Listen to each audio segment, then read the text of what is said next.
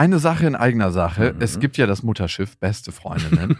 und auf dem segeln wir ab September wieder quer durch Deutschland und Österreich. Es gibt eine neue Tour, die heißt Zu hart für den Podcast.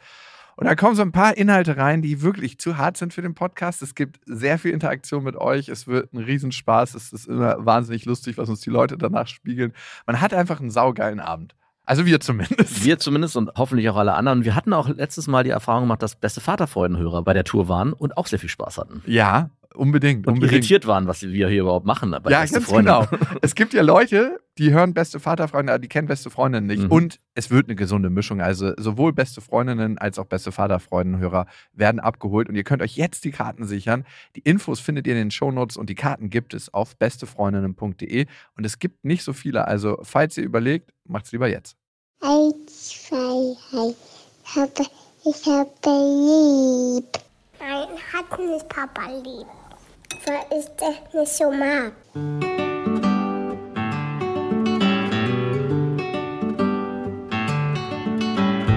Das sind beste Vaterfreuden. Keine bösen Wörter. Alte Fremde, alte Schöpfe. Setz dich bitte hin. Der langweilige Podcast übers Kinderkriegen mit Max und Jakob. Hallo und herzlich willkommen zu Beste Vaterfreuden. Hallo. Und heute geht es um schwer erziehbare Kinder. Und die grundsätzliche Frage, ist es so, dass wir Kinder dahin eigentlich mit unserer Erziehung leiten, dass sie schwer erziehbar sind? Mit unserem Verhalten als Eltern, als Verwandte, als Peer Group, als Sozialisierungsmaßnahme? Oder kommen die einfach so auf die Welt. Das ist so wie so ein Stück Roheisen ist, was sich um Himmels Willen nicht bearbeiten lässt. Das kannst du erhitzen, wie du willst und draufschlagen, aber es lässt sich einfach nicht formen. Lass mich raten, die Wahrheit liegt irgendwo dazwischen. Hey, das wissen wir noch nicht. Ach ja, stimmt, sorry. Das wissen wir wirklich noch nicht. Ich erlebe immer wieder in meistens Bio-Supermärkten, dass Kinder in Bio-Supermärkten. Wieso denn in Bio-Supermärkten? Weil ich mich nur in Bio-Supermärkten also, aufhalte. Ich wollte gerade sagen, in normalen Supermärkten passiert das nicht, weil dort sind die normalen Menschen unterwegs. Also es ist eigentlich schon immer ganz schön dreist. Ne? Da, wo du am längsten verweilst, sind immer diese kleinen Artikel aufgestellt, wo du mal schnell zugreifen kannst. Ne? So, ja, das greife ich jetzt mal schnell. Also das gibt es ja immer in diesen Supermärkten. Mhm. Ne? Auch in Biosupermärkten. Die machen auch nicht vorhalten. Ach, wirklich nicht? Natürlich nicht. Das ist. Äh, Haben glaube, die an der Kasse auch so ein äh, genau, Süßigkeiten-Ding? Da wird 10% des Ladenumsatzes auf, glaube ich, 1% äh, der Fläche generiert. Bei uns nicht. Bei uns und ich jedes Mal laufe ich an der Kasse vorbei und denke so, wie unattraktiv. Selbst für mich als Erwachsener, was hier in dem Teil steht, wo es eigentlich am attraktivsten sein sollte. Mhm. Irgendwelche reduzierten Shampoos oder so ein Kram. Wo ich denke so, hä?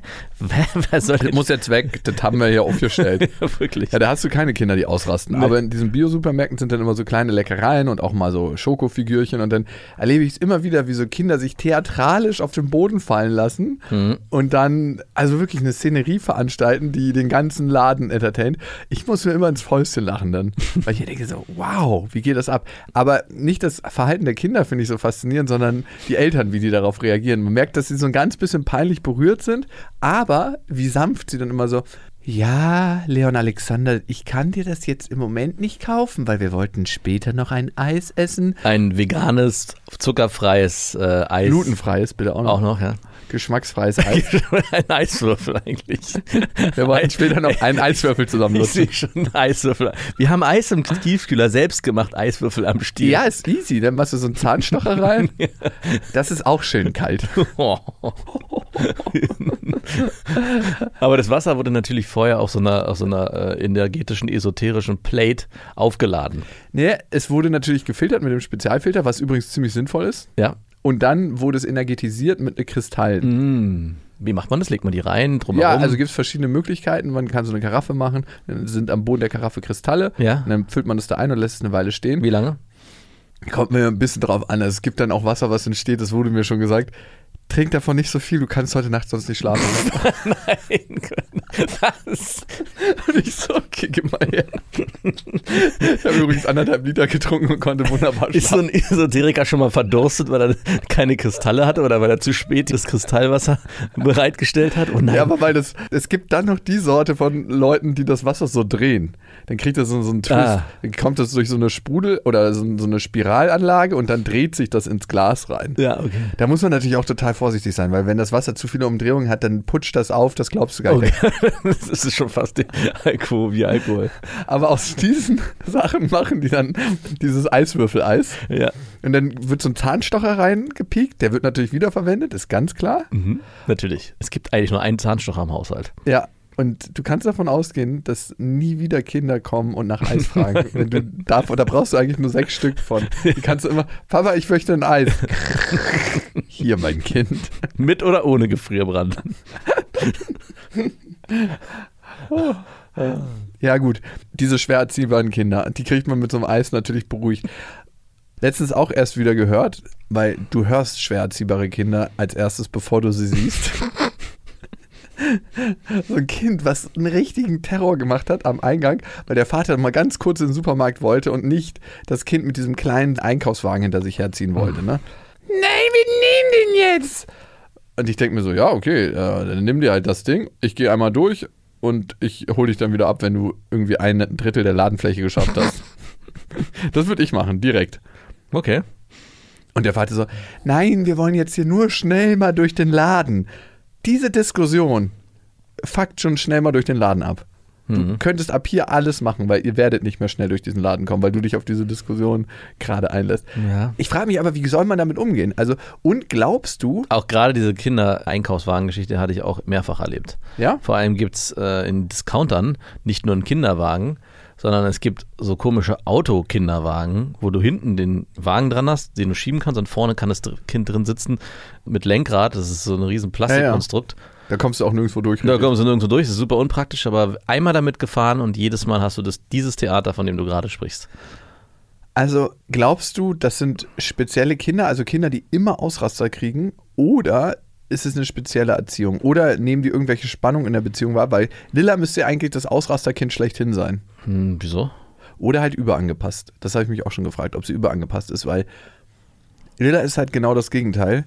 Sie fragt nie nach Sachen. Also klar, wenn du sagst, hey, wir gehen heute ein Eis essen, dann freut sie sich schon. Und, aber sie hat noch nie, noch kein einziges Mal mich im Supermarkt gefragt, ob sie was haben kann. Und das macht mir eigentlich eher Sorgen. Hat sie denn verstanden, dass es was gibt im Supermarkt? Klar, sie sucht ja auch Sachen mit aus und Also so. so süß, also dass es auch Sachen gibt, die super lecker sind für Kinder. Nee, ich glaube, die hat sie nicht auf dem Schirm. Daran liegt es wahrscheinlich, ne? Ja, sie kriegt ja nie Schokolade oder sowas. Also, Also- sie sucht halt so Karotten mit aus und Äpfel Genau. und so für ihren Karottenapfelsalat. Und Eiswürfel fürs Eis. nee, die Kristalle sucht sie nur aus, damit wir das Eis richtig energetisieren können. Lilla, nicht vor dem zu Bett gehen. Du machst mir heute kein Auge zu mit diesem energetisierten Eis. Ich meine, es gibt ja auch in den großen Discounter-Supermärkten extra Kinderkassen, wo man vorbeigehen kann und keine Süßigkeiten vorne drin sind. Wirklich? Mhm. Wow, wusste ich noch gar nicht. Aber was dort der Nachteil ist, bei denen ist es dann so, dass meistens die Zigaretten so auf Augenhöhe platziert sind, weil die nicht verdeckt werden von diesem ganzen Süßigkeitenkram, dass du diese ganzen üblen Verletzungen, Raucherlungen, Raucherbeine und ich stehe da jedes Mal so und ich habe auch schon mehrfach die Kassenwärtin, nein, die Kassiererin oder den Kassierer gefragt, muss das eigentlich sein, dass die Kinder hier vor übelnden Wunden stehen und sich die angucken und mich dann fragen, Papa, was ist das? Dann bin ich immer so im Clinch, gehe ich zu der K- Süßigkeitenkasse oder gehe ich zu der Raucherkasse, weil am Ende äh, ist beides scheiße. Aber gibt's im, im Biosupermarkt gibt es das nicht. Weit- Nein, so also A die gibt es da nicht so viele Kassen, dass sie den Luxus hätten, so eine Kinderkasse aufzubauen. Und vor allem wollen die einfach Cash machen. Die wollen verkaufen, was das Zeug hält. gerade da. Gerade bei den Kindern. Weil ist da die noch- Marge so schön hoch Da ist. ist 18% des Umsatzes in Kleinverpackungen zu machen, des gesamten Marktes. Nee, ein so ein Bio-Supermarkt, wo ich immer bin, der hat so einen Tresen einfach nur, weil er so klein ist. Mhm. Äh, den nenne ich immer Preistopia, weil der so ultra krass unverschämte Preise hat. ich denke mir jedes Mal, so, ach fuck, das sind so nette Ladeninhaber. Gehst du da einfach einkaufen, verdammt. Also es kostet alles mehr da. Also wirklich, Cremes kosten einfach mal so 50 Cent mehr auf 8 Euro. Was ja noch gehen würde. Ja, aber alles kostet einfach 50 Cent mehr. Also. Und dann kannst du es ja ausrechnen, wenn du so 40 Artikel in deinem Körbchen hast, Mhm. wenn alles 50 Cent mehr kostet, also geht schon ab, sind dann einfach 20 Euro. Und den anderen, da gibt es auch nur zwei Kassen. Es gibt ja jetzt nicht so riesige Bio-Supermärkte, wo es so 20 Kassen gibt. Also Aber da werden wir hinkommen. safe, natürlich. Die, also Da bin ich mir sehr sicher, dass diese, dass alle Discounter irgendwann zu riesigen Bio-Supermärkten umtransferieren. ja, ja, ja, klar, klar. Also es ist ja Frage. jetzt schon teilweise so, aber es ist, wird noch augenscheinlicher, noch krasser. Was ich wiederum aber auch ganz gut finde, nur wo ich mich frage, Es ist da noch das. genau, geht es überhaupt auf am Ende? Also kann man in dem Massen produzieren und trotzdem Ja, einigermaßen also nachhaltig- das ist ein großes Thema. Ich behaupte mal, das geht, aber es müssen mehr Leute vegan und vegetarisch werden. Das ist ganz klar, weil die Fleischindustrie zieht natürlich ganz viel raus und verwertet auch anders. Mhm. Aber wenn du alle auf vegan oder vegetarisch umstellen würdest, würde es noch gehen.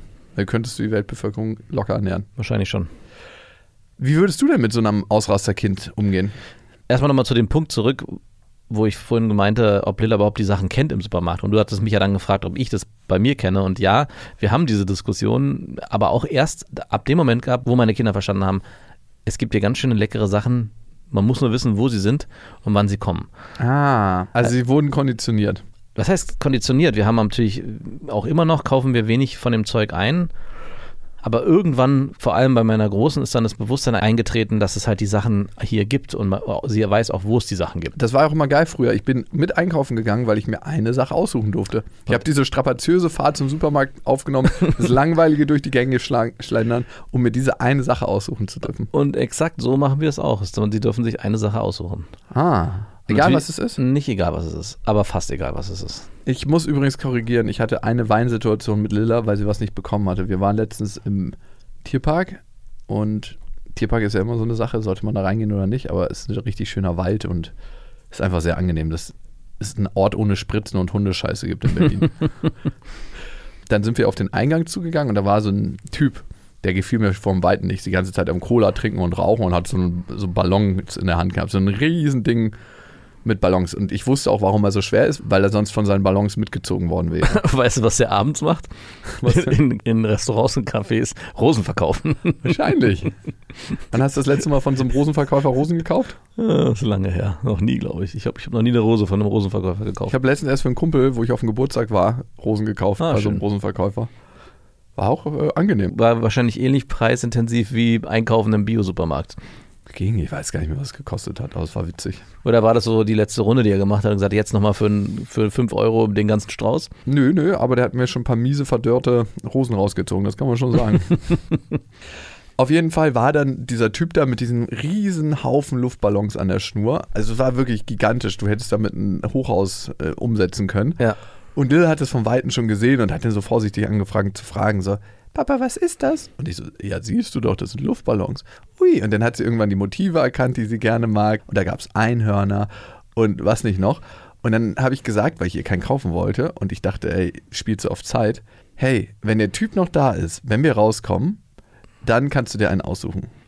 Aber ich dachte mir, sollen wir so einen Müll kaufen aus Plastik und also es ist ja eigentlich nur der größte Schrott. Das ist nach einer Ja. Woche irgendwie ist die Luft raus und dann eigentlich ist es von vornherein Müllproduktion. Und außerdem war mir der Typ so unsympathisch, dass ich, dass ich den nicht unterstützen wollte. Kinder verstehen das Argument, äh, das ist Plastik und Müll auch super gut. Jedes Mal. Ja, also du kannst es ja dann erzählen, dass die Schnecken und die Insekten im, im Boden sterben, wenn das Plastik da reinkommt. will aber trotzdem einen Ballon. Dann waren wir halt da im Tierpark, wo die Tiere im Gefängnis sterben, Ja. aber meistens älter werden als in freier Wildbahn. Muss man auch sagen. Ist das ja? besser oder werden sie nur künstlich lange am Leben erhalten? Ja, willst du ein langes Leben in Gefangenschaft oder ein kurzes in Freiheit? Das ist die Frage. Ich glaube, ich würde ein kurzes in Freiheit nehmen. Warum bist du in einer Beziehung?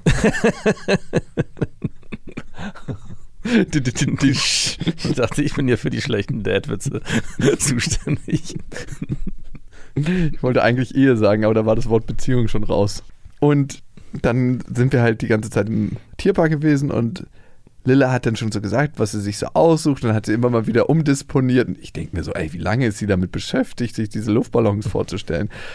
Und dann sind wir irgendwann nach so dreieinhalb, vier Stunden in Richtung Ausgang gegangen. Und dann habe ich schon gedacht, nein, verdammt, der steht da noch. Und dann äh, wusste ich, okay, ich komme hier nicht drum rum. Ja. Und dann sind wir halt raus und näher an diesen Ballonmann gegangen, der übrigens aussah wie seine Ballons.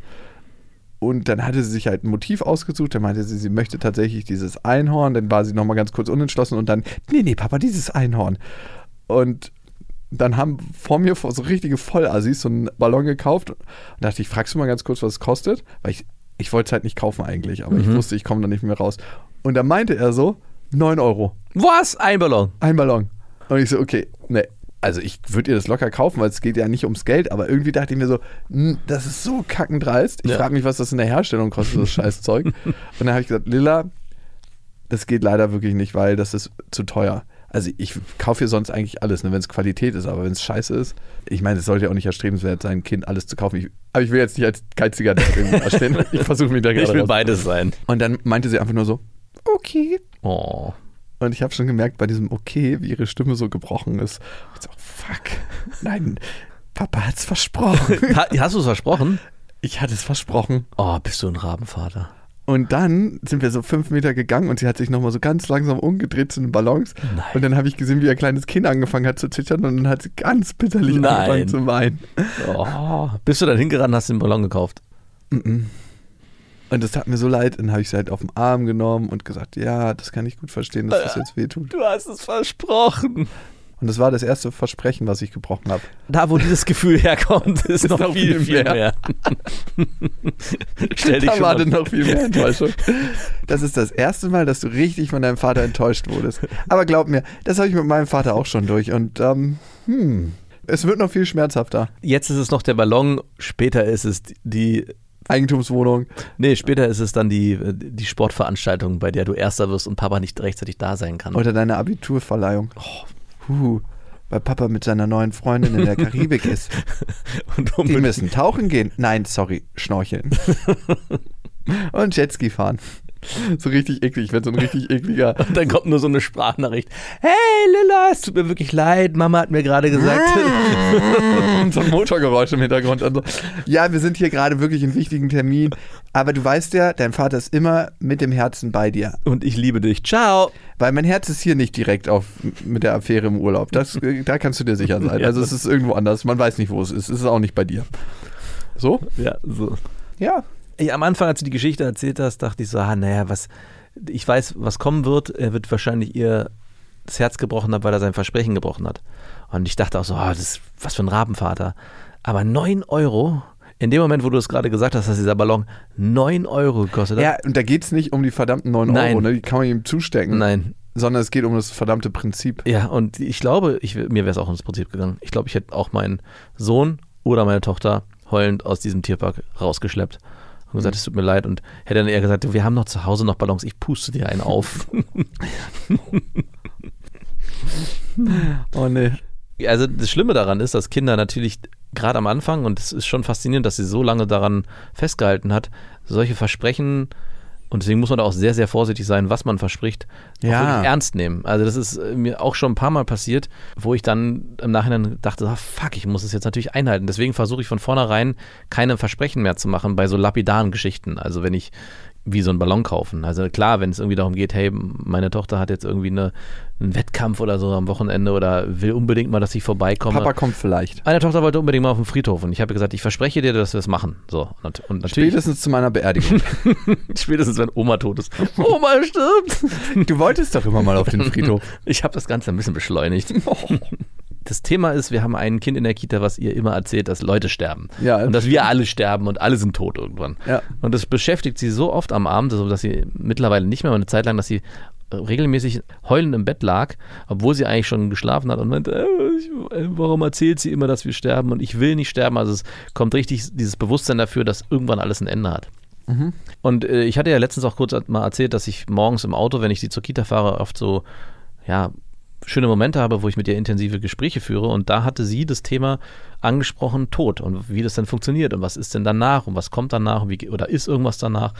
Und äh, unter anderem sind wir dann auf das Thema gekommen, was mit dem Menschen passiert, wenn er denn dann stirbt. Und habe ihr dann gesagt, ja, es gibt da unterschiedliche Möglichkeiten, aber was wir hier machen, dass meistens die Leute begraben werden. Entweder werden sie verbrannt oder sie werden In nasse Erde gehüllt. in einen Sarg gesteckt und unter die Erde. Eigentlich Äh, eine krass eklige Vorstellung. eigentlich schon. Na, eigentlich, nee, eigentlich nicht. Ist da jemand? Hallo, hier ist es so dunkel. Genau, das hatte sie auch gefragt, äh, was denn da mit den Menschen ist und ob die denn da was sehen. Das Konzept Tod ist halt so schwer zu verstehen für Kinder. Ne? Warum Hä? ist es Für vorbei? Erwachsene auch. Ja, aber zumindest verstehen wir, dass es vorbei ist. Aber ein nee, Kind. das versteht keiner. doch, Verstehst du, dass es vorbei ist? Also, Also ich- ist das begreiflich für dich? ich habe begriffen, dass es da nicht mehr weitergehen wird. Ja, Wirklich? klar. Warum denn nicht? Aber ein Kind versteht, glaube ich, nicht ansatzweise, warum irgendwas zu Ende gehen muss. Also ein Film geht zu Ende und den kann man dann wieder gucken. Es ist wie Schlafen. Nein, man weiß nicht, ob es zu Ende geht.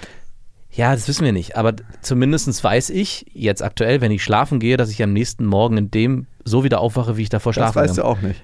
Ja, aber das Aber ist du ja, vermutest es. Aber Kinder wissen das auf jeden Fall. Sie verstehen, ich gehe schlafen und wache wieder auf. Und im Zuge dessen wollte sie, habe äh, hab ich sie gefragt, ob sie denn mal auf den Friedhof gehen würde. Und dann meinte sie, ja, sie will unbedingt mal auf den Friedhof. Und dann meinte ich, Willst du auch mal bei einer Beerdigung dabei sein? das habe ich nicht gefragt. Aber könnte man das so anonym sich dazustellen? Eigentlich würde ja keiner fragen, wenn du mit dem Kind Nein. ankommst und schwarz gekleidet, du und das Kind. Ja, oder quietschbunt. Nee, nee, ihr müsst schon so richtig, als ob ihr dazugehört. Ja. Du auch so eine schwarze Sonnenbrille, das Kind so einen kleinen Minischleier, also dass man perfekt drapiert ist und sich dazustellt. Es würde tatsächlich wahrscheinlich keiner kommen und sagen, zu wem gehört ihr. Ja. Sondern alle, allen wäre die Frage zu unangenehm. Besonders wenn das so 40, 50 Leute sind, wenn die Beerdigung ein bisschen größer ist. Warum eigentlich nicht? Was spricht dagegen? Wie heißt es denn? Statt Wedding Hopper, Grave Hopper? Gravehopper. Statt Grasshopper. Grave Digger. Here's my money, I'm in need, I'm a grave digger, all you need. Und äh, so kam es dazu, dass ich hier versprochen habe, dass wir uns mal einen Friedhof angucken können. Oh, ich hatte dann versucht, bei ihrer Oma einen Termin zu vereinbaren mit ihrer Mutter, also der Uroma von Marie. Da ist nämlich der Mann schon vor Jahren gestorben, dass wir mal zusammen mit ihr zum Grab gehen, dass sie auch sieht, was da gemacht wird. Dass man Blumen einpflanzt. Normalerweise liegen hier Blumen, wenn Mensch geliebt worden ist. Ja, genau. Und du sagst es gerade, wir waren, da, konnten das, wir haben uns das, haben, ich habe das nicht geschafft, mich mit der Uroma von ihr zu verabreden, die hat irgendwie zu viel zu tun gehabt. Und waren dann bei uns in der Nähe, gibt es einen Friedhof auf so einem Hügel, auch ein richtig schöner, äh, mit so einer Kirche. Wenn man da oben steht, kann man auch richtig schön über die, die Landschaft gucken. Unten am Fuße des Friedhofs ist so ein See, der immer so ein bisschen komisch schmeckt vom Wasser. Nein, der ist kein See. und äh, wo du es gerade sagst, die, ich habe ihr nämlich dann gesagt, guck mal hier an dem Stein, hier ist der Grabstein und da steht der Name drauf und wann er gestorben ist und da liegt dann die Frau daneben. Und guck mal, hier liegen noch die Kinder und hier liegt die Oma, ist ein Familiengrab. Aber hier sind keine Blumen. Das heißt, hier ist wahrscheinlich keiner mehr da, der es pflegen kann und pflegen wird. Und da gab es auch so richtig krasse Gräber, wo einfach nur so ein Busch drauf war. So ein, so ein, Pflegeleicht. so ein knorriger, ekliger, wuchernder Busch. Grab. Grab ist sehr pflegeleicht. Also, ich auch sagen, wie, wie, wie bei einer Frau, die ewig keine Teamrasur mehr hatte, sah dieses Grab aus. Und äh, dann gab es auch Gräber, wo, und das fand ich ein bisschen skurril, weil wir dann direkt neben einem Grab standen, wo eine Frau ihres Grad also traurig daneben stand und wahrscheinlich das Grab ihres Mannes da gepflegt hat, Blumen eingepflanzt hat. Und ich habe mir gesagt, guck mal da, Das ist noch ganz das frisch. ist doch ganz frisch, hier wird gerade. Frag doch mal. Frag doch, genau. Geh doch mal hin. Und so ein bisschen gestoßen. Schub, schieb, schieb. Und was hat sie denn gesagt? Nichts, sie, haben, sie hat nur geguckt. Aber es war, ähm, ich, ich mag Friedhöfe auch. Also ich finde die Atmosphäre auf Friedhöfen finde ich sehr, sehr angenehm. Also es ist eine, eine krasse Ruhe, die da äh, vorherrscht und ich würde schon sagen, man spürt auch was, was auch immer. Wie ist dein Verbrauch von schwarzem Nagellack und diesem Kajalstift? Gar nicht vorhanden. Und auch Habt ihr hat, euch eigentlich vorher so verkleidet dann? Dass Nein, wir waren, sind da in quietschbunten Klamotten angekommen. Klar, also nicht so in dem Style so, dass man dachte so, hm, ihr seid zu früh. Nein. Und auch sie fand es sehr schön. Also auch sie fand das. Strahlt eine gute Ruhe aus. Ja. Wir haben dann noch was gemacht, wo ich mich im Nachhinein gefragt habe, ob man das machen sollte.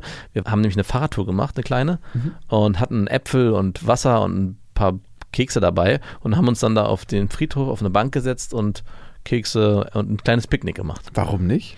Ist doch eigentlich die beste Art, mit Tod in Kontakt zu kommen, wenn man das sehr früh macht und wenn man dann natürlichen Umgang hat. Dieses hier müssen alle traurig sein und Nee, das- still. Das auf jeden Fall, aber ob es gern gesehen wird, dass man dort sich Ob die das gerne sehen oder nicht, war, mir, drauf. war mir auch scheißegal. Also wer sagt, dass die die Regeln machen? Also wer sagt es gibt bestimmt Friedhofregeln. Hier wird nicht gegessen. Könnte ich mir schon vorstellen. Nein. Also hier wird keine Party gemacht. Du, hm, hm, wir machen Party auf deinem Grab. Nein, also keine Ahnung. Müssen wir mal KIZ anrufen, wie die das sehen. Ja, aber warum ich das alles erzählt habe, das war für mich ein Versprechen, was ich auf jeden Fall halten wollte. Also was heißt halten wollte, was ich, wo ich wusste, das wird, werde ich natürlich halten. Genauso wie ich ihr versprochen habe, dass wir im Sommer, wenn es mal richtig warm wird, Cabrio fahren gehen, weil sie unbedingt mal mit dem Cabrio fahren will. Also das sind so Sachen und an die muss man sich auch halten. Aber sowas mit dem, wie mit dem Ballon in dem Tierpark, kann ich absolut nachvollziehen. Aber züchtet man so schwer erziehbare Kinder? Nein. Nein, okay. Und jetzt nochmal zu der Frage zurück, die mir wirklich am Herzen liegt, weil ich habe ein Beispiel in meiner nahen Familie, sagen wir mal, es ist meine Schwester. und meine Schwestern haben jeweils zwei Kinder. Und eine Schwester hat einen ultra cleveren Sohn, ne? Der ist mega talentiert, der spielt richtig, richtig gut Schlagzeug. Der ist einfach super clever, wenn er was fragt und so. Du merkst einfach, der ist so beyond. Der baut auch schon kleine Beats und spielt so krasse Rap-Songs nach. Der ist sieben mit dem Ja. Schlagzeug. Ich habe ihm so ein geiles Elektroschlagzeug gekauft und so. Haben deine, hat deine Schwester bestimmt Danke gesagt für. Er hatte vorher ein normales Schlagzeug. Ich hatte ja auch früher ein normales Schlagzeug. Ähm, da brauchst du wirklich resiliente Nachbarn. Also Ach, das ist ein schlimmer, ein, ein normales Schlagzeug als ein ja, klar, Elektroschlagzeug kannst du auf Kopfhörern spielen. Ah. Und du kannst dann die Lautstärke einstellen über einen Lautsprecher. Klar, ist immer so ein bisschen Ton von den Fällen, aber ganz, ganz leise Naja, nee. Das ist wirklich das Angenehmste, was du machen kannst für Kinder, wenn das Kind Schlagzeug lernen will. Das unangenehmste Instrument der Welt. Auf jeden Fall ist der super willensstark. Mhm. Ultra willensstark. Also er ist dann auch so, dass er direkt anfängt mit dir zu diskutieren, wenn er irgendwas nicht will oder erst was Süßes essen will, bevor das Mittag losgeht. Geschmack ist eine individuelle Entscheidung und er bringt dann so, so Argumente, wo du denkst, Sagt ihr sowas? er sagt das. Wirklich? Und du weißt nicht, wo er es her hat. es ist so, als ob ein Erwachsener gefangen ist in einem Kinderkörper und die ganze Zeit gegen die Erwachsenenregeln ankämpft, weil er selber ein Erwachsener ist. ist super schwer. Und ich hatte mit ihm schon ein paar Ausraster. Also, Ja. so, wo er dann halt sich nicht kontrollieren lässt und wo er einfach so sagt, nö, macht er nicht. Und dann fängt er halt an, richtig frei zu drehen. Und einmal war es im Supermarkt so, dass er angefangen hat, eine Erdbeerschale einfach auf den Boden zu donnern. Nein. Und dann habe ich gesagt, so, jetzt reicht's. Wollte ihn halt festhalten, dass er nicht noch mehr Erdbeerschalen nimmt. Und dann ist er weggelaufen. Und ich dachte so, okay, jetzt eskaliert er maximal und hat so angefangen, ein, zwei Sachen aus den Regalen zu ziehen, während er gerannt ist. Nein. Und ich dachte mir, wenn er jetzt noch schlimmer wird, geht er durch die Getränkeabteilung, macht seine Arme auseinander, so, I believe I can fly und macht so einen richtigen Abräumer. Und dann gucke ich mir die Erziehung meiner Schwester an und kann nichts finden. Also wenn ich ein Vorbild habe in Sachen Erziehung, dann ist es meine kleine Schwester. Mhm. So, weil die das einfach unglaublich gut macht, auch wie die mit ihm so dann in den Dialog geht und versucht, die Sachen zu erarbeiten. Und da checke ich es nicht so richtig. Also ich würde jetzt nicht sagen, dass er ein schwer erziehbares Kind ist, aber er ist auf jeden Fall richtig herausfordernd. Ich könnte ihn nicht handeln. Also kriegt jeder das Kind, was er gerade noch handeln kann. Sie ist auch Erzieherin, muss man auch sagen. Das heißt meistens nichts. ja, vielleicht hat der liebe Gott gesagt so, Ach so. den geben wir zu dir. Der ist ein bisschen herausfordernder, aber du kannst das. Du hast das Skillset ja. Ja, du gelernt. hast das Skillset, du wolltest Erzieherin werden, hier Bitte. kannst du es ausleben. Und bei mir ist es so, du bist versehentlich Vater geworden, dich fordern wir nicht so heraus. Da hatte Gott aber einen guten Tag, weil er hätte dich auch bestrafen können. Oder die Göttin. Oder die, oh ja, es ist auf jeden Fall eine Göttin. Ja, Sorry dafür. Mutter Erde. Mutter Erde, genau.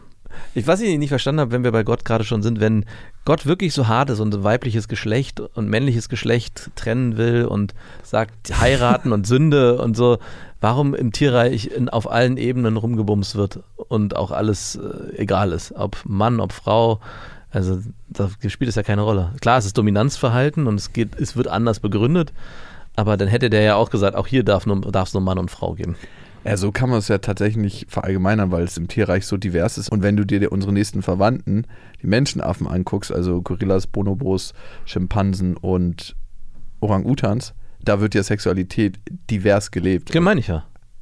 Also nicht so, dass nur rumgebumst wird, sondern Gorillas leben in Harems, Orang-Utans sind Einzelgänger, Bonobos und Schimpansen leben in Verbänden mit einer Hierarchie, wo jeder mit jedem bumst. Ja, ich meine, das meine das mein ich, dass es so divers ist, dass es halt keine festgelegte Richtlinie gibt, wie bei uns Menschen angeblich, ja, wo Gott sagt, Mann und Frau heiraten und nur ihr beide und alles andere ist Sünde. Weil Tiere keine Kirche haben, deswegen. Das Ja. ist die einfache, verdammte Ergrün Ich, ich Begründung. wollte es nicht rational erklären, sondern einfach nur äh, mich fragen, wie man daran glauben kann, an einen Gott, der alles erschaffen hat, aber dann bei den Menschen eine Ausnahme macht, dass es hier so sein muss, nach strikten Regeln, aber im Tierreich darf es divers sein in alle Richtungen. Habe ich nie verstanden. Ach ja, natürlich nicht. Die Bibel wurde von einem Haufen von Männern geschrieben. Die haben geguckt, was wäre das angenehmste für mein Leben und welche Geschichten kann ich dazu erfinden? Peng. Und so ist die Bibel entstanden. Fertig. Das ist der erste große Fantasy-Roman. Ja, an den halt einfach sehr viele Menschen glauben. Ja. Aber ab und zu steht auch mal was Sinnvolles drin. Liebe deinen Nächsten wie dich selbst. Aber es müsste eigentlich heißen, du kannst nur deinen Nächsten lieben wie dich selbst. Das wäre der psychologisch korrekte Ausspruch, weil du niemanden mehr lieben kannst als dich selber. Eltern würden jetzt behaupten, das stimmt nicht, aber ganz, ganz tief im Kern, wenn sie zurückgeführt werden würden, stimmt das immer noch. Ja? Ja. Es ist wirklich so. Trust me. okay, ich glaube dir. Einfach, weil du sagst. So, so gern. Psychologe, der keinen Bock hat, was zu erklären. Genau. Trust me. Darum. Übrigens, weißt du was, das Du ist, bist der Darum-Psychologe. ja, darum. Deine Praxis heißt die Darum-Methode. Ja, die Darum-Therapie. Warum? Darum. 500 Euro bitte, die Stunde ist rum. Weißt du, was der Klischeespruch Nummer eins ist, wenn du jemanden triffst, der nicht weiß, dass du Psychologe bist Mhm. und es dann erfährt? Analysierst du mich jetzt? also wenn ihr einen Psychologen richtig auf die Palme treiben wollt, dann ist es das, was ihr machen müsst. Das ist der Ausspruch. Das ist so, als ob man Maurer fragt, ob er immer pünktlich ist. Ich heute auf jeden Fall. Schwer erziehbare Kinder. Woran liegt's? Eltern, Genetik, Sozialisierung? Keine Ahnung. Ich habe nur noch mal dieses Beispiel vor Augen aus dem Supermarkt, wo du meintest, äh, wo wir vorhin darüber gesprochen haben, wie wir das machen. Und ich weiß, dass wir halt sagen, gerade bei unserer Großen, du kannst dir eine Sache aussuchen und dann ist auch meistens immer Ruhe, obwohl meine Kinder haben nie Riesentheater gemacht. Es fing irgendwann so ein bisschen an, dass sie gesagt haben, ja, ich will dich, das, ich will das, ich will das. Und wir gesagt haben, nein, das gibt's nicht und fertig. Und dann war auch, war es auch gut. Aber ich glaube aber, warum es Kindern hilft, wenn sie den Satz hören, hey, du darfst dir eine Sache aussuchen und dann ist das Thema erledigt.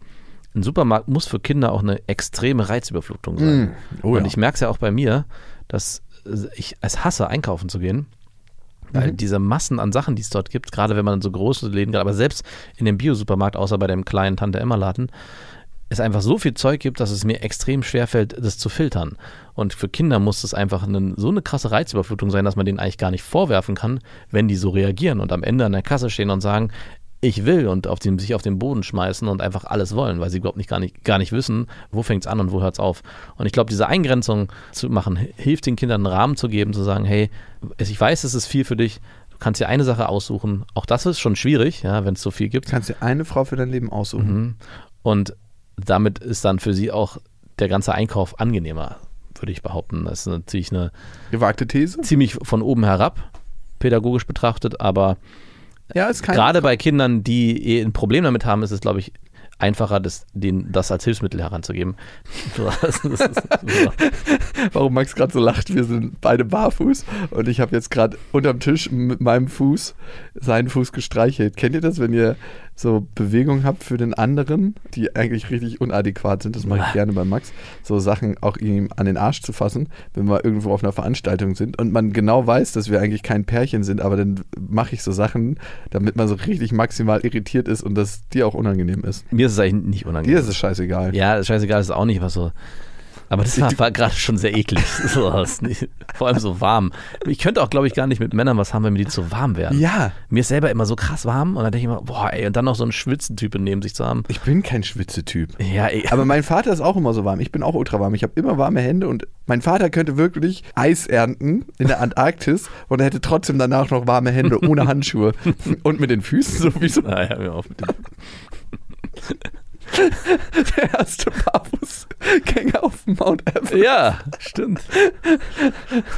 Das wär's. Wo sind deine Eisschuhe? Brauche ich nicht. Brauche ich nicht. Der einzige Mensch, der ohne Skischuhe Ski fährt. klick, klick. Oh, aua. Aber er hat seine Füße langsam im Griff. Aber weißt du, was ich ihm noch, immer noch vorenthalte? Es gibt so eine übelst gute Salbe mit Teebaumöl. Ja. Und wenn du die nimmst, kriegst du super weiche Füße. Brauchst nicht irgendwie irgendwas anderes machen. Du nimmst einfach diese Salbe. Und was macht die? Die löst die Hornhaut auf. Weiß ich nicht, genau. Du schmierst die rauf, die riecht auch ganz geil und du kriegst davon einfach sehr weiche Füße. Das mache ich manchmal nach dem Duschen. Mhm. Und ich habe es auch letztens bei einer Freundin gemacht, die ultra kitzlig an den Füßen ist. Ich habe ihr gesagt, lass mich mal deine Füße eincremen. Die hat jetzt nicht so ultra raue Füße, dass ich gedacht habe, ich muss dagegen was tun, sondern ich wollte einfach was Gutes tun. Ne? Und ähm, das war sehr schwierig, sie einzucremen. Und diese Creme habe ich bisher meinem Vater vorenthalten, Ach, wirklich? weil es einfach zu sehr zu meinem persönlichen Amüsement gehört. Seine Füße. Findest du das egoistisch? Nö. Ja, schon. Er könnte auch selber was dafür tun. Naja, er versucht es ja schon mit Fußbädern und so und dann ist er halt wieder irgendwie drei Jahre barfuß unterwegs. Ja, genau. Es ist ja nicht konsequent. In dem Moment, wo er so Baustellenarbeiten barfuß erledigt, hat er die Kontrolle über seine Füße verloren. Genau. Und das ist dann seine eigene Verantwortung. Genau. Es hilft ihm auch das Teebaumöl ja nicht. Oder was auch immer es für ein Öl ist. Nein, das ist hinderlich, weil er dann ja nicht mehr barfuß agieren kann. Genau, das Problem ist ja auch, wenn er dafür sorgt, dass seine Füße schön weich und geschmeidig werden, hat er nicht mehr die natürliche Hornhaut, die ihm hilft, Dächer Oder er macht die so ab und schlüpft dann da so rein. Also so Barfußschuhe aus Hornhaut. Das erinnert, Hof. das erinnert mich an diesen Sketch damals von Olli Kahns Fußnägel. Der leckere Knabberspaß für zwischendurch. Ne? Ey, bei Papa die Fußnägel, das kannst du dir nicht vorstellen. Also vier sind relativ normal, sind ganz leicht angeklebt, aber der große C, weil er tatsächlich früher, der hat ja lange als Maurer gearbeitet, nie Sicherheitsschuhe auf der Baustelle getragen hat, ist ihm da all möglicher Scheiß raufgefallen. Mal irgendwie mal ein paar Steine, mal eine Gerüststange. Also alles ist da immer auf diesen großen Zeh gefallen. Und der hat den, ich würde jetzt lügen, zehnmal schon verloren gefühlt. Also wirklich. Und der ist jedes Mal ein Stückchen dicker nachgewachsen. Und es ist wirklich mittlerweile so, als ob der einfach so einen Mentos auf dem Fuß, so einen gelben Mentos da auf seinem großen Zeh liegen Ja. hat. Meiner ist übrigens auch schon, aber meiner ist zum Glück einmal nur ausgefallen, rechts und links und genau, Rechts und links. ja, auf beiden Füßen. Einmal war, war es ein Fahrradunfall und das andere Mal habe ich eine Palette raufgekriegt. Hast du dich mal damit auseinandergesetzt, was Ja. das psychologisch bedeutet? Da habe ich dann auch und das heißt, entweder, dass man zu schnell voranschreitet, Mhm. das könnte überhaupt nicht passen, Nein, überhaupt nicht. oder dass man in die Richtung nicht gehen will. Ui. Und jetzt fühle ich gerade in diesem Moment die warme Umarmung meiner anthroposophischen Kernfamilie. Aber dir ist es lange nicht mehr passiert, ne? Ist mir lange nicht mehr passiert. Also ich habe lange nichts mehr irgendwie mit Gelenken. Also ich hatte ja auch immer äh, zwei Bänderrisse. Also das letzte Mal war, glaube ich, das Fest, erste Festival, wo wir. äh, Ja, das war Eigenverschulden, weil ich keinen Bock hatte, so viel aufzubauen und damit ich dich besser rumkommandieren kann. Genau. Ach so, das war der Grund. Ja, denkst du. Also wirklich. Dafür opfer ich gern Zehennagel. Aber es, ey, ich finde auch nicht schlimmer, wenn Füße so, so ganz so, so aussehen, dass du denkst, Können wir jetzt das Thema Füße wechseln? warum bin ich eigentlich so ein Fuß. Ein Anti-Fuß-Fetischist bist du. Hast du beim Sex die Füße deiner Frau schon mal im Mund genommen? Nein. Warum nicht? Das, na darum, da- weil ich darauf nicht stehe. Naja, und du musst ja nicht drauf stehen. Stehst du drauf? Also ich Anscheinend schon. Nein, also ich habe es auch erst bei einer Frau gemacht. Ah ja. als tatsächlich bei meiner Ex-Freundin.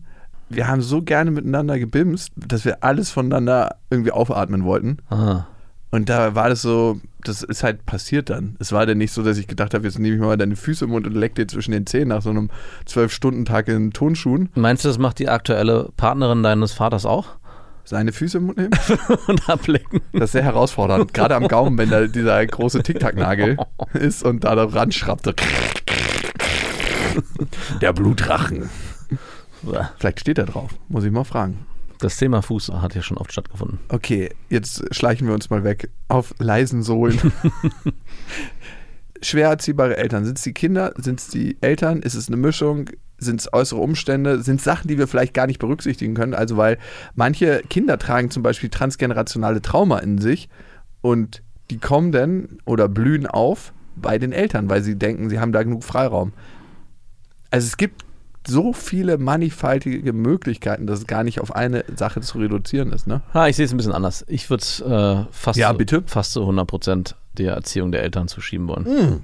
80 Prozent. Ey, guck dir das an, wie das meine Schwester macht. Wirst safe sagen. Ja, wobei, weil Obwohl- ich habe den, ich habe ja den, deinen, den Sohn deiner Schwester gesehen äh, oder schon mehrfach kennengelernt und ich begründe es anders. Ich habe ja so einen Wutausfall auch schon mal miterlebt, so einen, so einen Ausraster. Mich hat es persönlich sehr aufgeregt, aber ich habe, glaube ich, verstanden, was in ihm vorgeht. Dadurch, dass er so weit ist im Kopf, will er natürlich auch immer schon viel, viel mehr, als er eigentlich kann und als ihm eigentlich auch zugesteht. Und deswegen kommt er immer an eine innere Frustrationsgrenze. Ah. Also, dass er in dem Moment sagt, ich will eigentlich bei den Erwachsenen mitmachen, weil ich es ja eigentlich schon kann. Er steht auch total darauf zu tun, als ob er raucht und trinkt. siehst du, aber es geht nicht, weil ich es erstens nicht darf und zweitens auch irgendwo spüre, dass ich es eben doch noch nicht kann.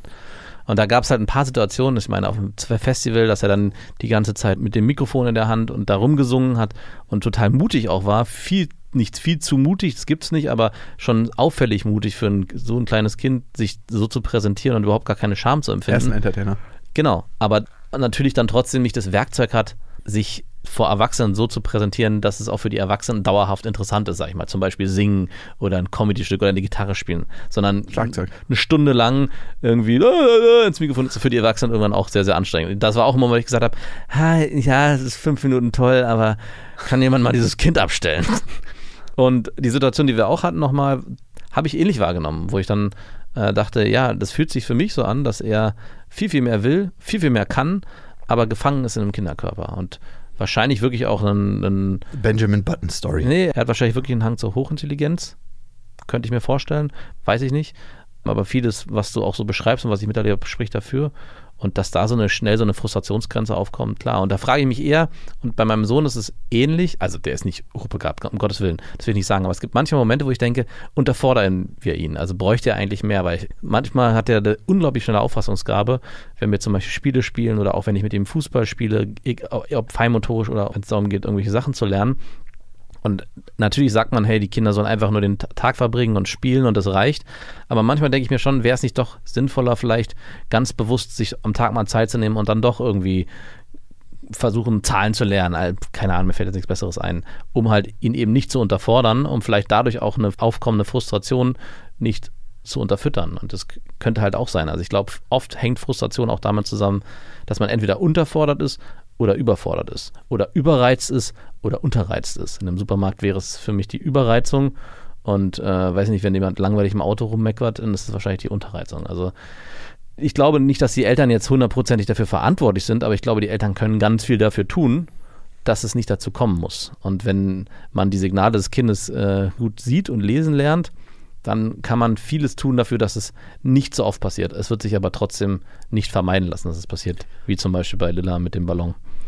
Glaubst du, weil Lilla ja sowas eigentlich nie hat, also nicht, dass sie minder begabt ist, nein, aber dass sie überangepasst ist, dass so viel Stress innerhalb der Kernfamilie ist oder war, dass sie sagt, hier möchte ich mich auch nicht noch ausrollen mit meinen Bedürfnissen. Ich würde gar nicht sagen überangepasst, aber ich glaube, Lilla hat sehr schnell gelernt, sich anzupassen. Sie lebt bei dir, sie lebt dann bei deiner Ex-Freundin. Sie ist, es gibt zwei unterschiedliche Haushalte, in denen es unterschiedliche Regeln gibt, unterschiedliche Abläufe und an beide, beide muss ich ah. kennen, beide muss ich verstehen und daher ist sie natürlich auch mit Adaptionsfähigkeit neu, ist viel, viel, genau. Das ist, also sie kann sich auf neue Sachen viel, viel schneller einlassen und verstehen, weil sie die gelernt hat bei euch. Ich fühle mich nirgendwo zu Hause, aber ich kann mich gut Nee, das würde ich gar nicht sagen. Also ich würde es nicht negativ betrachten. Also mhm. natürlich kann man jetzt Wörter in den Mund nehmen wie überangepasst oder äh, weiß ich nicht, aber so weit würde ich gar nicht gehen. Es ist eher, weil sie strahlt ja auch eine innere Ruhe aus. Also ich würde ja, mir erst dann Gedanken machen, wenn wenn es irgendwie, keine Ahnung, wenn sie abends nicht schläft oder wenn sie hibbelig ist oder wenn es irgendwelche anderen Sachen gibt, die sich irgendwie äußern, wo du merkst, irgendwas stimmt hier nicht, aber ich glaube, ihr beide macht einfach einen sehr guten Job und wenn ich Lilla sehe, wirkt sie auf mich auch nicht wie ein Kind, was irgendwie anstrengend ist oder unangepasst oder überangepasst, sondern sie wirkt wie ein ganz normales Kind und wirkt aber auch in bestimmten Punkten ein bisschen weiter, als sie vielleicht eigentlich sein müsste, was aber auch nicht schlimm ist. Weil sie ja gut, das ist normal, wenn ein Kind noch nicht in die Kita geht, dass sie halt viel Zeit mit Erwachsenen verbringt und dann auch eben das Verhalten an den Tag legt. Bist du dabei, wenn deine Kinder einschlafen eigentlich? Ja, ich bin also bei meinem Sohn, ja, bei meiner Tochter nicht. Die schläft alleine ein. Nee, die schläft äh, vor allem nicht alleine ein, wenn ich dabei bin. Ah, also ja. das ist, dann macht die nur Theater. Das, außerdem ist sie mittlerweile im Alter, wo sie auch ein bisschen selber steuern soll. Ich bin müde, ich schlafe ein und ich, ich muss immer irgendwie jemanden bei mir haben, der mir eigentlich signalisiert durch ständiges Hey, pst, leise, es ist jetzt Schlafenszeit. Also da soll sie auch. Und bei meinem Sohn, da habe ich letztens auch zu meiner Frau gesagt, sie meinte nämlich, er müsse jetzt auch mal langsam anfangen zu lernen, dass er alleine einschlafen soll. Und dann meinte ich, nein, das ist mein Baby, der schläft so lange nicht alleine ein, wie ich das möchte. Weil ich das auch wirklich sehr genieße. Weil es aber auch sehr angenehm ist. Ich meine, äh, ich hätte auch keinen Bock, da eine Stunde rumzuliegen, aber ich bringe ihn ins Bett, ich lese mir eine Geschichte vor, dann sagen wir uns noch, sage ich mir noch, wie lieb ich ihn habe, und dann kuscheln wir ganz kurz und dann schläft er innerhalb von zwei Minuten ein. Also Wirklich? Das, ja, das ist ein. Easy peasy. Das ist, da, da zu sagen, ich will nicht, dass neben meinem Kind einschlafen, weiß ich auch nicht, das wäre total bescheuert. Und so wie der Ablauf ist, gerne, aber wenn ich ein Kind hätte, was eine Stunde lang rumeiern würde, hätte ich auch keinen Bock. Dann würde ich wahrscheinlich versuchen, das alleine einschlafen zu lassen. Ja, und so ist es bei Lilla, ne? Ich mache die ganze zu Bett geht Zeremonie. Es ist immer alles ziemlich gleich, ne? Mhm. Ich wasche sie, sie will nicht gewaschen werden. Dann sagt sie, okay, wenn du mich waschen willst, musst du mich fangen. Und dann rennt sie halt. Ist ja so krass lustig, wie kleine Kinder rennen, ne? Die rennen ja so wahnsinnig schnell, aber kommen nicht vom Fleck. und der ganze Körper so in Anspannung und es sieht so aus, als ob die auf der Stelle rennen. Weil die immer so hochspringen beim Rennen. Die laufen ja nicht nach vorne, sondern die laufen eigentlich in die Luft nach oben. Und dann fange ich sie halt, wasche sie und dann Zähne putzen, bla bla bla. Und dann kann sie sich Bücher aussuchen, die ich ihr vorlese. Meistens Zeit, ich habe es ein bisschen reduziert. Ich hatte früher eine Stunde vorgelesen, jetzt bin ich so bei 35 Minuten. Ich habe letztens gelesen, man soll seinen Kindern 20 Minuten am Tag vorlesen. Das ist sehr gut für die Sprachförderung, fürs Sprachverständnis. Und ich komme nicht ganz auf die 20 Minuten am Tag. Manchmal ist es mehr, manchmal ist es nur die kleine Einschlafgeschichte. Bei 35 Minuten oder einer Stunde, wow. Ja, Und dann liege ich noch neben ihr meistens, kraule ihr den Rücken oder streiche ihr den Bauch und manchmal machen wir noch so ein paar Atemübungen oder ich frage sie nach dem Tag, wie es war. Manchmal legt sie sich auf meinen Rücken oder einen Arm, wie sie halt gerade will. Ne? Und jetzt war es so, dass ich gedacht habe, hey, ähm, sie hatten mich noch geschlafen tagsüber und dann schläft sie extrem spät ein. Ich will jetzt nicht noch anderthalb Stunden neben ihr liegen und ich weiß, dass sie dann immer irgendwas noch fragt, so Papa, und dann habe ich gesagt, hey, äh, Papa ist mal oben, der muss noch was erledigen, noch ein bisschen arbeiten und so. Ist es okay, wenn ich nach oben gehe und du kannst mich ja rufen oder zu mir kommen, wenn irgendwas ist? Und dann meint sie, Papa, ich kann nicht einschlafen, wenn du hier nicht liegst. Und ich so, okay, lass uns das doch mal probieren. Und wenn was ist, kommst du. Okay. Und ich bin einfach zehn Minuten später runtergegangen und hatte geschlafen. Tada. Und ich dachte mir so, wie easy war das denn? und da musste ich wieder an unsere Göttin denken, die mir bisher ein sehr leichtes Kind geschickt hat. So, ah, das machen wir jetzt auch nicht so schwierig. Da machen wir nicht so ein Tamtam drauf. Das, er braucht jetzt hier auch mal wieder Erfolgserlebnisse. Wenn das Kind schon die Mutter viel mehr liebt als ihn, dann braucht er wenigstens da mal sowas Kleines. Okay, und jetzt, du schläfst jetzt ein. Und war das jetzt eine einmalige Sache oder hattest du das jetzt öfters schon so? Nee, es war eine einmalige Sache, ganz frisch. Aber es könnte auch sein, dass das, was du bisher gemacht hast, diese, diese langen Rituale, dieses lange Vorlesen. Viel zu viel war. Nein, wollte ich gerade nicht, dass du immer gleich denkst, es kommt gleich was Negatives. Ja, das ist meine Erwartungshaltung bei meinem Erziehungsstil. Nein, dass du vielleicht auch, dass sie so viel Sicherheit äh, bekommen hat und sich mittlerweile so sicher ist, dass dieses ganze Einschlafprozedere ihr so viel Rückhalt gegeben hat, dass auch sie jetzt verstanden hat, okay, auch ein kurzes Einschlafritual ist auch okay und führt am Ende dazu, dass ich sicher einschlafen kann. Also es kann auch so sein, dass sie gelernt und verstanden hat, und ich würde jetzt dabei bleiben, ich würde jetzt den Weg, den du eingeschlagen hast, wenn es für dich angenehmer ist, so gehen, dass ihr diesen gemeinsam diesen Weg entscheidet, hey, ich lese dir kurz was vor und dann geht Papa und dann schläfst du ein genau das ist es, was wir auch bei meiner Tochter, und da hat es eine Zeit lang ganz gut funktioniert. Da ist sie auch schnell eingeschlafen. Mittlerweile funktioniert es nicht mehr, weil sie größer geworden ist und wiederum andere Themen eine Rolle spielen. Aber wenn das Kinder verstehen und für sich akzeptieren und auch die Sicherheit haben, dass sie sich darauf verlassen können, dann spricht da auch überhaupt nichts gegen. Und vielleicht ist es auch genau gut gewesen, dass, sie, dass du sie so, so, lange so betuddelt hast. Ich nenne es mal so, dass es jetzt so sein kann. Obwohl ich das Einschlafprozedere auch nach wie vor angenehm finde. Aber es darf auch kurz sein. Es ist auch kurz angenehm. Oh, irgendwie ist es nochmal so eine ganz persönliche gemeinsame Zeit. Klar, natürlich. Und die ist auch irgendwie wichtig. Also es ist ja so die Zeit zum Ankommen, zum Runterkommen, zum Sachen besprechen, zum Fantasieren. Und eigentlich ist es, finde ich, eine der wichtigsten Zeiten. Das Aufwachen. Wie wacht man zusammen auf? Wie redet man auch so über Träume, die sie gehabt hat? Und was hat sie so vor am Tag? Und dann das Einschlafen. Das Einschlafen ist mit das Wichtigste. Also ich habe letztens einen Artikel gelesen, überflogen, gelesen ist zu viel.